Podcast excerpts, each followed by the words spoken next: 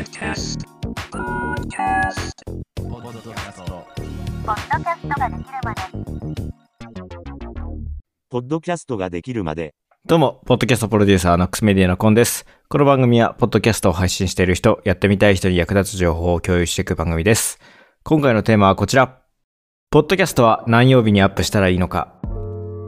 この質問はですね、結構いろんな人にされましたし、なんかこれからポッドキャストを始めてみようかなって思ってる企業さんだとか、今ポッドキャストをやってて伸びないんですっていう企業さんと話した時に、この質問はよくされたんで、結局何曜日が一番アップするのに正解なのかなっていうのは皆さん知りたいと思うんですね。結論から先に言っちゃうと、平日の朝にアップした方がいいよねっていうのがもう分かってます。平日に上げた方がいいっていうデータはですね、海外のポッドチェイサーっていうサイトが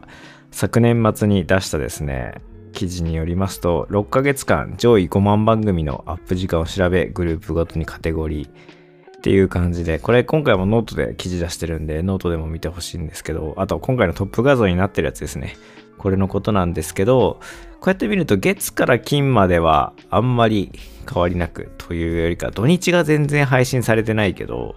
Wednesday なんで、えっ、と、水曜日、木曜日が一番アップ多いですね。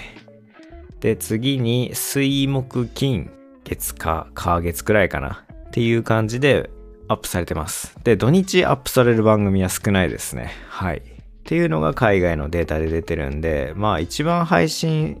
されてる曜日っていうと水曜日、もしくは木曜日っていう感じですね。で、いろんなジャンル出てるんですよ。この、例えばビジネスカテゴリーだったらいつがいいのかとか、コメディだといつがいいのかとか、 education だといつがいいのかとか、この元のやつを見てほしいんですけど、ぶっちゃけ、どれも月金が多いですね。土日に上げてる番組はやっぱほぼほぼこれの画像と同じ感じで少ないです。上げるならやっぱ月金がいいよねっていう風な感じになってるんで、で、結構この Podchaser が出してるやつ見るといろんなジャンルごとで出てるんで自分が出してるポッドキャストがどこにあるのかなっていうのを一回見てみても面白いかもしんないですね。うん。でも本当ね、途中からマジで月 金以外なんかやっぱあんまカテゴリー別で見ても変わんねえなっていう風に思っちゃうんで、やっぱり平日にアップする、で、水木にアップするっていうのがいいかなっていう気がしますね。で、今まで僕が作ってきた番組は結構、なんとなくなんですけど、この日にアップしたらいいかなっていう風のを決めて、アップの曜日決めてたんですよ。例えばゲームの番組やってる時はですね、大体新作ゲームの発売日って金曜日なんですよ。まああんまり新作ゲームの話は触れてはいないんですけど、結構ゲームのトレンドが上がりやすいのが金曜日っていうことがあったんで、月曜日の日付変わった瞬間にリリースするようにしてましたね。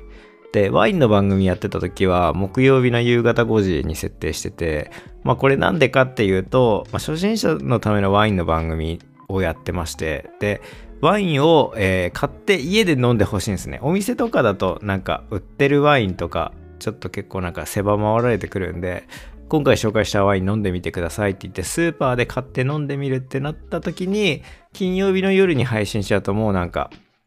予定決まっちゃってたりもする人もいるから飲みに行くとまあその気持ちは薄らいじゃうのかなって思って木曜日の夜くらいに設定しておくとあ次の日予定なかった時はこれ買ってみようかなとか土日今週末飲んでみようかなっていう風に思うのかなって思って木曜日の夕方に設定してましたね。なんでなんか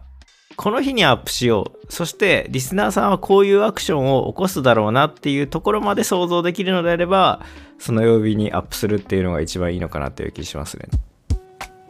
ポッドキャストいつ聞いてるんですかっていうのをアンケートで取ってるのがあるんですよ。えっ、と、ポッドキャストを聞くシチュエーションはどんな時なのか、ポッドキャスト国内利用調査2021っていうデータを見ると、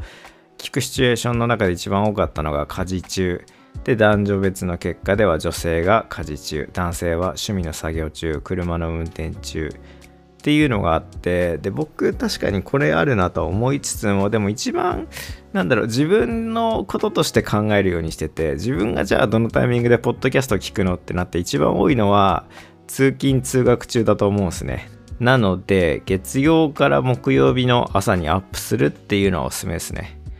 でいつあげるかよりもですね 今回のテーマはそのいつあげるのかいいのかって言ってるんですけどそれより大事なのはあの毎週同じ時間にアップすることっていう風なことの方が大事だと思ってるんですね。例えばなんですけど僕のルーティンで言うと月曜日の朝の出勤の時は有吉弘行サンデーナイトドリーマーで火曜日の朝になったら Creepy Nuts のオールナイトニッポン。で水曜日の朝はアルコピース TC ガレージ木曜日は佐久間宣行オールナイトニッポンゼロ金曜日はハライチのターンっていう前日の夜にやってた深夜ラジオを次の日の朝に聞くっていうのが多いんでこれがルーティン化してるから毎朝、まあ、今日はこのラジオ聞いていこうっていうのがあるのが楽しいんですよね。だからこのルーティン崩れるとめちゃくちゃ悲しいんですよ。例えばなんかたまにオールナイトニッポンなんか特別企画が入って別な佐久間さんのオールナイトニッポンなかったりするとあれもう佐久間さんないから今朝何聞いていいか分かんないっていう瞬間が混乱したしちゃったりするんでこうやってね、あの、通勤の時とかにルーティンになってるっていう番組が出てくる。で、その中に自分の番組が入るっていうのは結構やっぱファン化しやすいというか、ポッドキャストの一個いいメリットなのかなって思ってて。